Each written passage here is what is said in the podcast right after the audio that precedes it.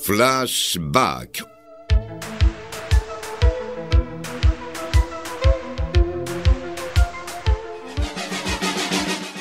Producción y conducción de Agustín Benelli.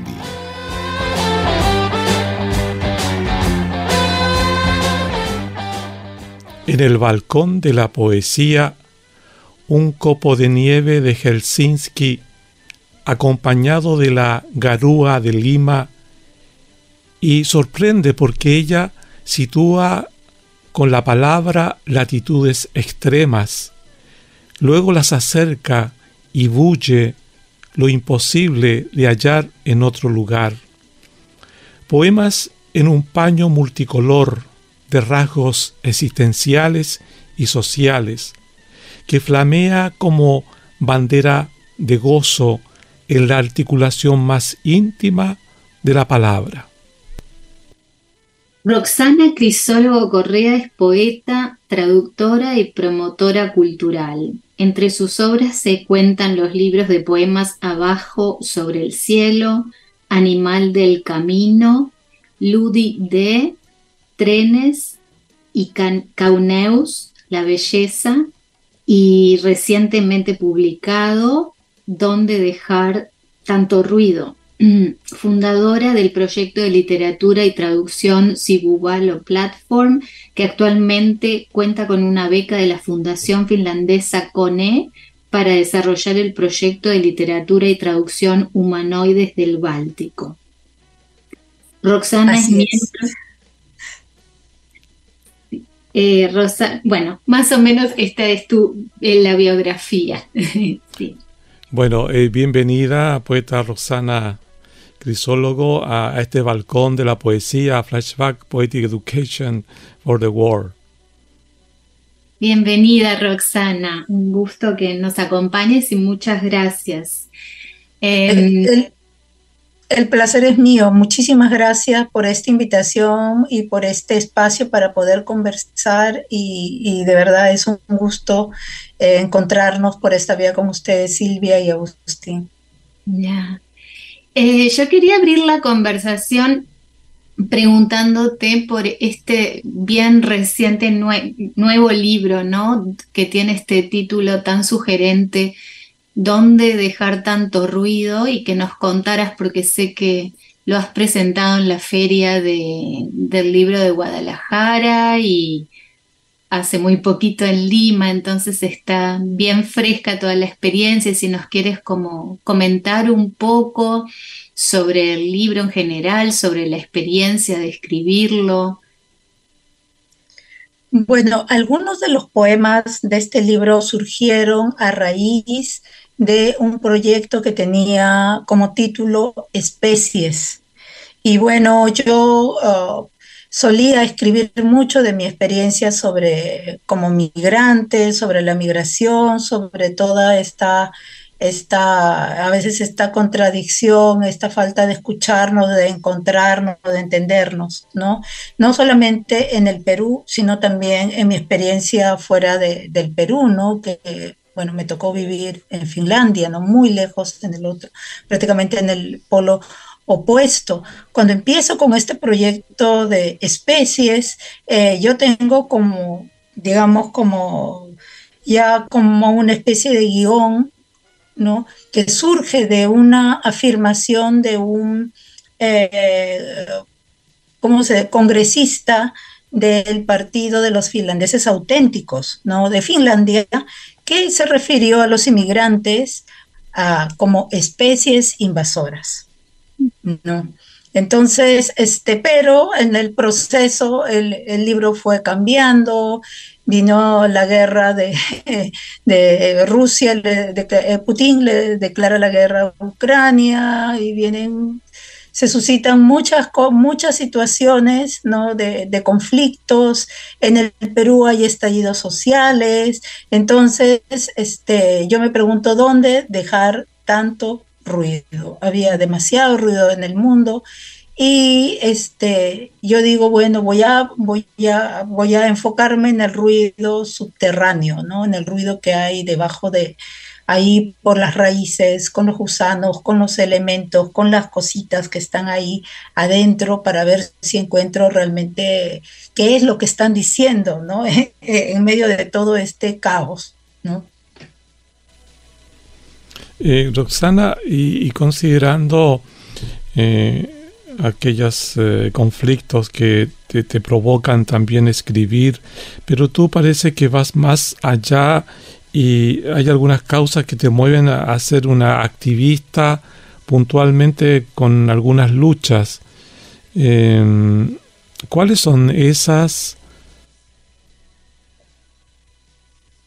Bueno, para mí es, es eh, yo ahora estoy más dedicada, en, algún, en, en, algunos momentos de mi vida sí estuve muy involucrada con los movimientos de Welcome Refugees y bueno, este, sobre todo por la cuestión de empatía, ¿no? Porque yo también soy una inmigrante, aunque yo no llegué por, uh, por razones de refugio, pero siempre he sentido bastante empatía con las personas pues, que, que, van circulando por el mundo en busca de, con esta utopía de encontrar un lugar mejor, llegan a un lugar, luego son rechazados, rechazadas, y bueno, la, las leyes este, anti-inmigración, las posiciones de eh, de ultraderecha, neofascistas y en fin, ¿no? Antisemitistas y bueno, todo, todo parece que estuviera encadenado, ¿no? De, el racismo este, endémico que vive el mundo. Pero cuando yo abandono, digamos, mi participación concreta en esas luchas, yo empiezo a,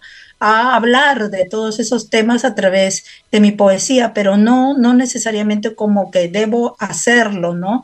Sino que comienzo a escarbar en el lenguaje y utilizarlo como una especie de, de, no plataforma, sino como una especie de, casi como, a ver, ¿cómo podría decir? Eh, es como, como si las palabras para mí fueran como especie de cañones, ¿no? De guerra que, se, que, se está, que están invadiendo un territorio, ¿no? Y creo que para mí esta, esta lucha, digamos, por, por un mundo de paz, por, por, por, eh, eh, por este afán de luchar contra la discriminación, todo tipo de racismos, eh, a través de la poesía, creo que es también este deseo de construir una, comunidad de paz, ¿no?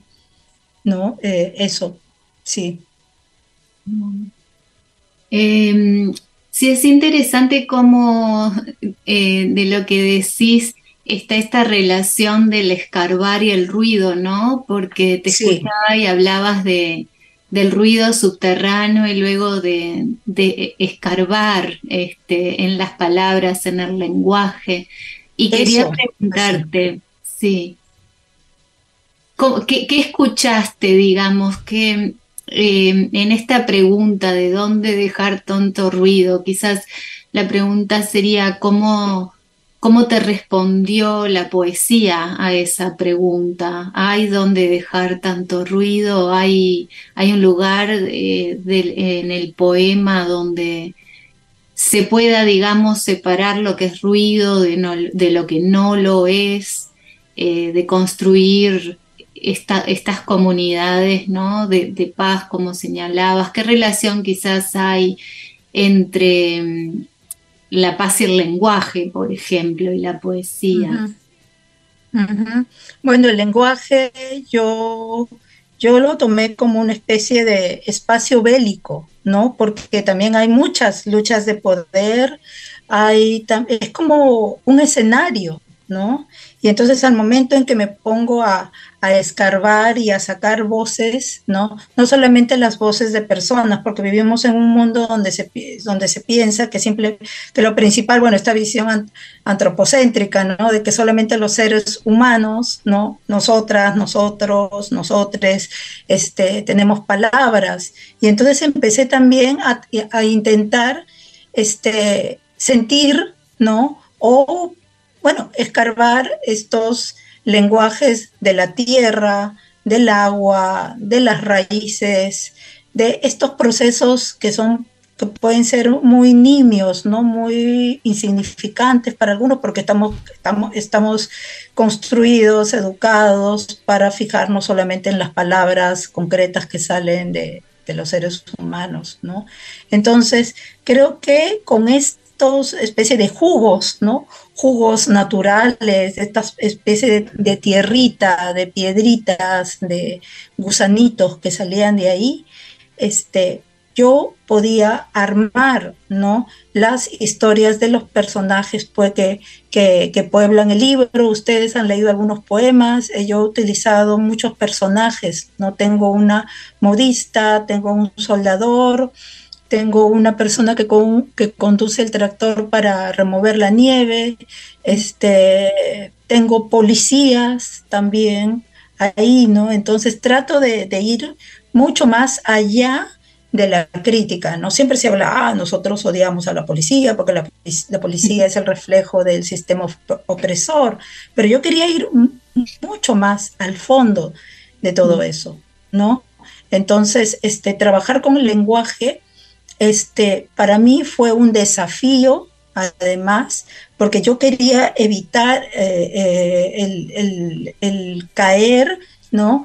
en, el, en, el, eh, en la tentación del, del, panfleto, ¿no? Porque es muy fácil, ¿no? Si tú te pones a hablar, bueno, voy a escuchar a, todas estas multitudes que están gritando en el mundo. Ahorita tenemos un mundo que está lleno de ruido porque hay multitudes que claman justicia, atención, sororidad, ¿no? Igualdad, eh, en fin, son muchas demandas que se escuchan ahora en el mundo. Arriba, pero también la tierra tiene, sus demandas. También abajo ahí están estas, este, estas demandas aparentemente invisibles, ¿no? Entonces, este, el lenguaje para mí fue eso, ¿no? Entrar con mis tanques y este, sentirme muy protegida, ¿no? Porque creo que, que, bueno, escribir ya por varios años me ha dado esa seguridad de que solo en las palabras puedo sentirme segura, blindada y que creo que puedo decir lo que quiero decir.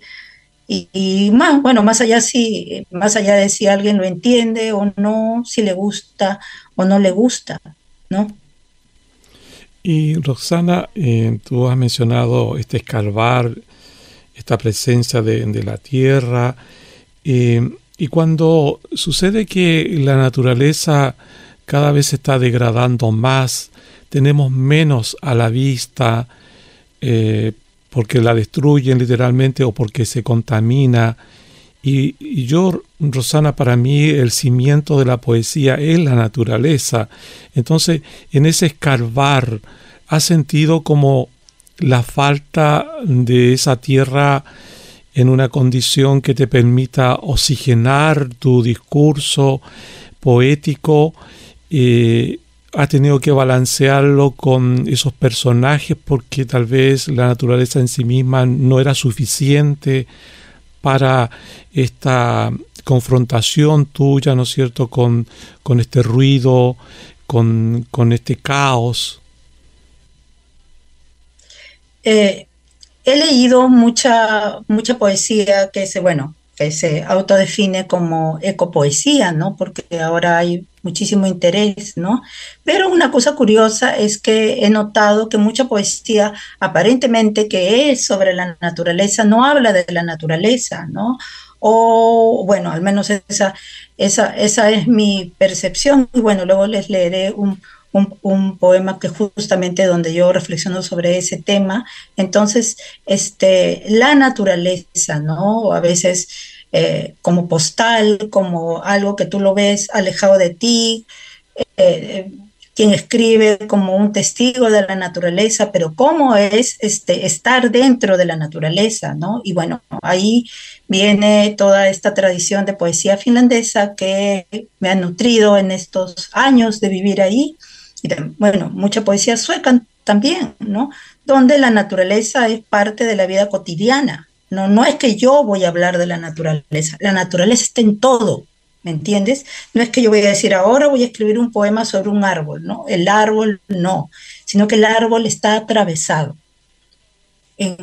si estás hablando, no sé, de una modista, de un maestro constructor, este, igual los procesos de la, biológicos de la naturaleza están sucediendo, están ahí, ¿no? Entonces, ¿cómo encontrar esa conexión que está ahí, pero que, que, eh, a veces en el poema se ve como procesos así separados, ¿no? Entonces, por eso había, era necesario, es necesario, al menos en mi caso fue necesario escarbar, escarbar, escarbar, escarbar muchísimo, ¿no? Y jugar mucho con, con las palabras, ¿no? Que finalmente son como especie de topos. Esa es la palabra. Se usé las palabras como topos, así.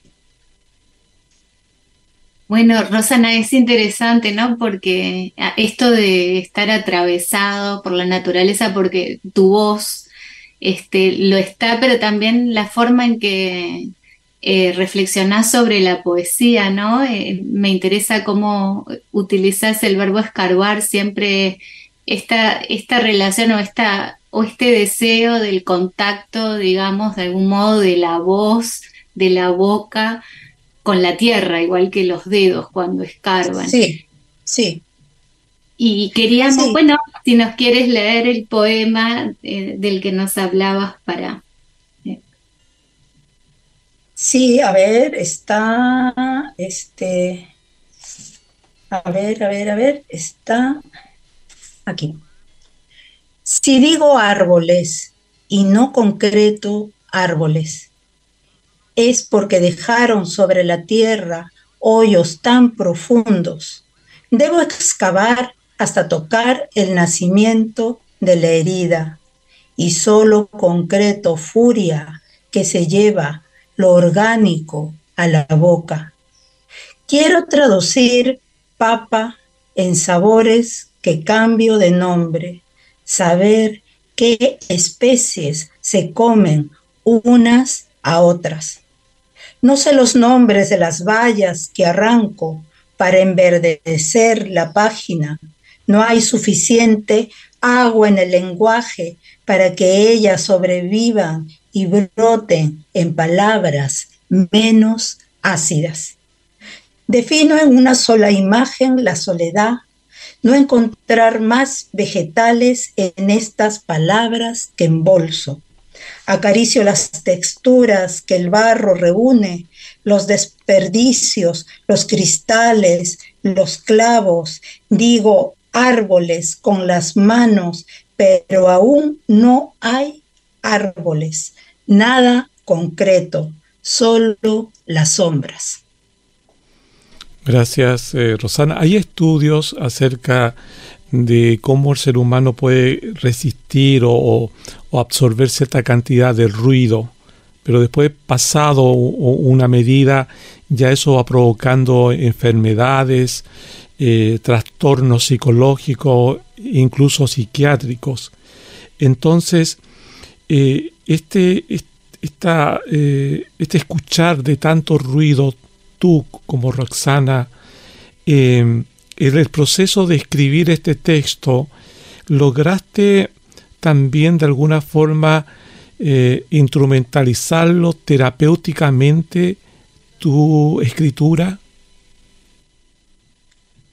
Mira, yo cuando escribo a veces tengo la ilusión ¿no? Que bueno, creo que todos tenemos e-, esa ilusión de que alguien lo lea, ¿no? Y que eso pueda quizás inspirar algo, quizá pueda sanar, ¿no?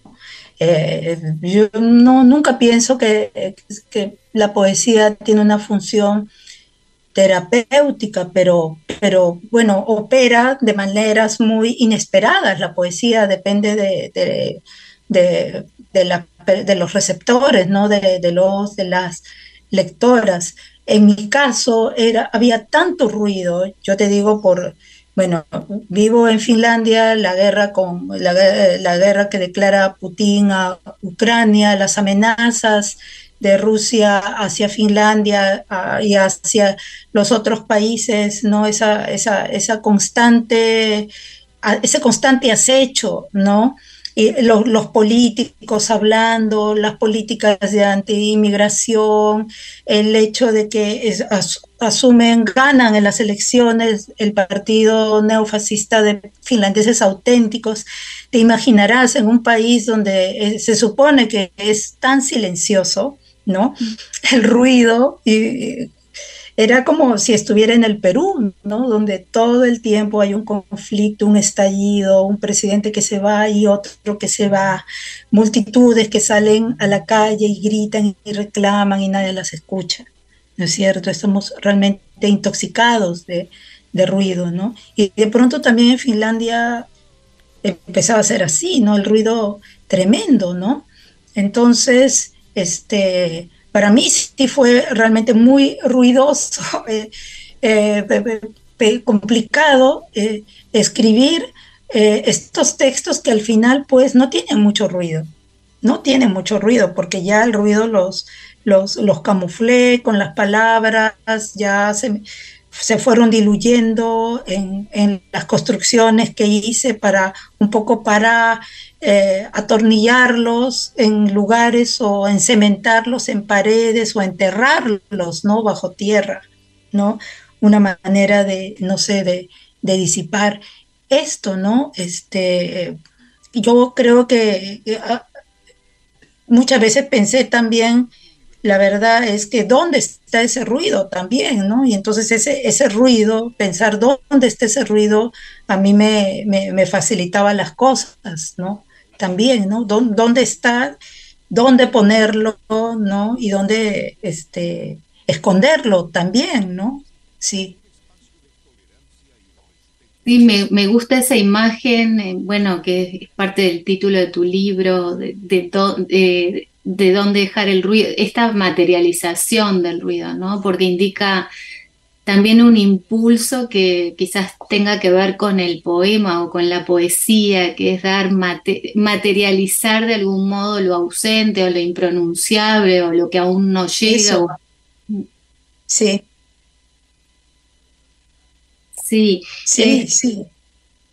Y, me, puse a pensar un poquito mientras te escuchaba eh, un libro, sobre un libro de Pascal Quiñar que se llama El odio a la música, donde son, no sé si lo conoces, y si lo conoces, Agustín, son como eh, pasajes, ¿no? Donde él reflexiona sobre su relación con la música desde niño, pero con este, con este giro que tiene que ver con, con, lo fastidioso, ¿no? Y que también tiene que ver con eso que mencionabas de separar una cosa de la otra.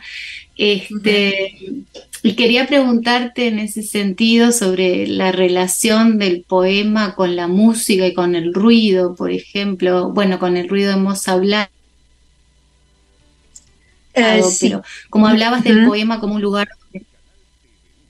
No, adelante, sí.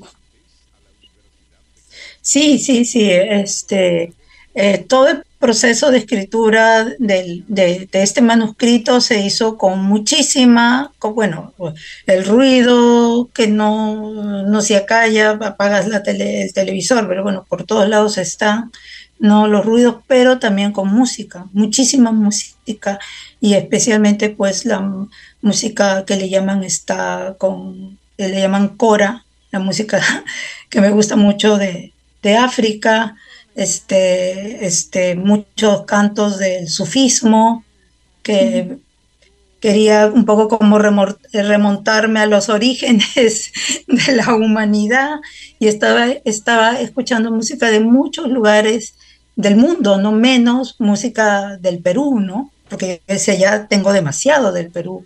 Entonces debo de, debo de irme este, este, a África porque ahí se originó el mundo y estaba escuchando muchísima música de Senegal, este, de Mozambique, de, ¿no? especialmente de Ghana o lo, lo, que llaman esto música cora, ¿no? Y, este, y no, no puedo explicar por qué, por qué con esta música yo pude fluir, ¿no? Y me pudo calmar, ¿no? De alguna manera y me pudo dar como estructuras también de, de ritmo del poema, ¿no?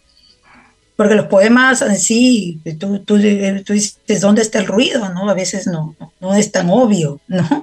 Más bien son muy calmados los poemas, ¿no? Claro, o sea, hay mucha ira, hay mucha ira de no poder hablar de la naturaleza, porque esto también es una, todo este ruido y como escuchaste en este poema, pues impide que puedas hablar o puedas ver la naturaleza, ¿no? Entonces digo árboles y no concreto árboles, no solo sombras, ¿no? Entonces de qué estoy hablando, ¿no? Eso. Pero hay una música primigenia, ¿no? Entonces dije, voy en busca de, esas músicas. Eh, Roxana, me gusta la idea de, de las capas y yo te, observé como colocando capas en tu trabajo con la palabra para, para dejar tanto ruido en algún lugar. Y ahora pensaba eh, que eh, la, musicalidad eh, propia de la poesía es parte de, esas capas y, y, entonces quizás por ese motivo no se siente ese ruido y precisamente tú has logrado eh, esconder ese ruido en tu texto o en tus textos y si bien la naturaleza no ha podido tener una presencia importante, aguda, pero has logrado con esas capas propias de la, de la poesía, de, por ejemplo, su musicalidad, de la palabra misma, eh, la palabra bien utilizada, ocultar el ruido. Sí, eh, sí, bueno, eso también me lo, eso, eso me, lo han dicho, ¿no? Este, sí, eh, es, es, es interesante porque yo, sin pretender hacerlo, lo quería hacer, ¿no? Porque tampoco yo no sabía. Pero primero pensé que voy a hacer un, un, un, poemario, un poemario muy, muy enojado, ¿no? Que haya mucha ira, que haya mucho no sé, que se muestre mucho repudio por, por, todo este caos que vive el mundo, ¿no? Esta guerra tras guerra tras guerra, este, crisis de refugiados, este, pobreza, hambruna, en fin, miles, miles de cosas, ¿no? Este, terrorismo, que, bueno, todo lo que estamos este, atravesando, sobre todo después de la pandemia, Y bueno, ya antes era, pero ya con la pandemia, post pandemia, pues como que todo se, se agudizó, ¿no? La situación global, eh, transnacional del mundo se, se, agudizó.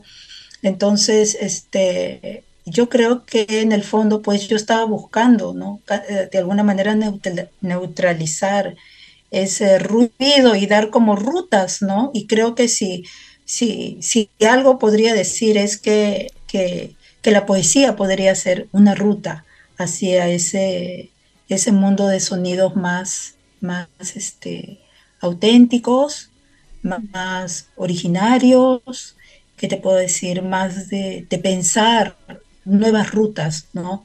No me gusta decir un mundo nuevo porque suena muy, muy trillado, ¿no? En, en estas circunstancias decir un mundo nuevo, no sé, pero nuevas rutas para pensar la vida, ¿no? Y nuestra relación con los seres, con las cosas, ¿no?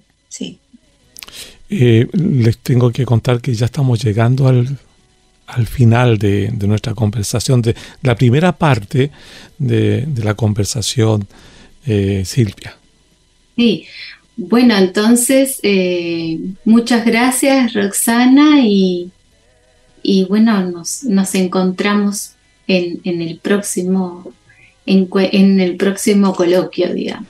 Sí, de nuevo nos encontramos en el balcón de la poesía. Gracias.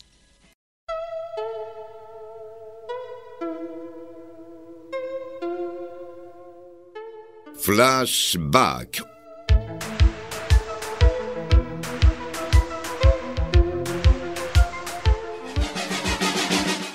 Producción y conducción de Agustín Benelli.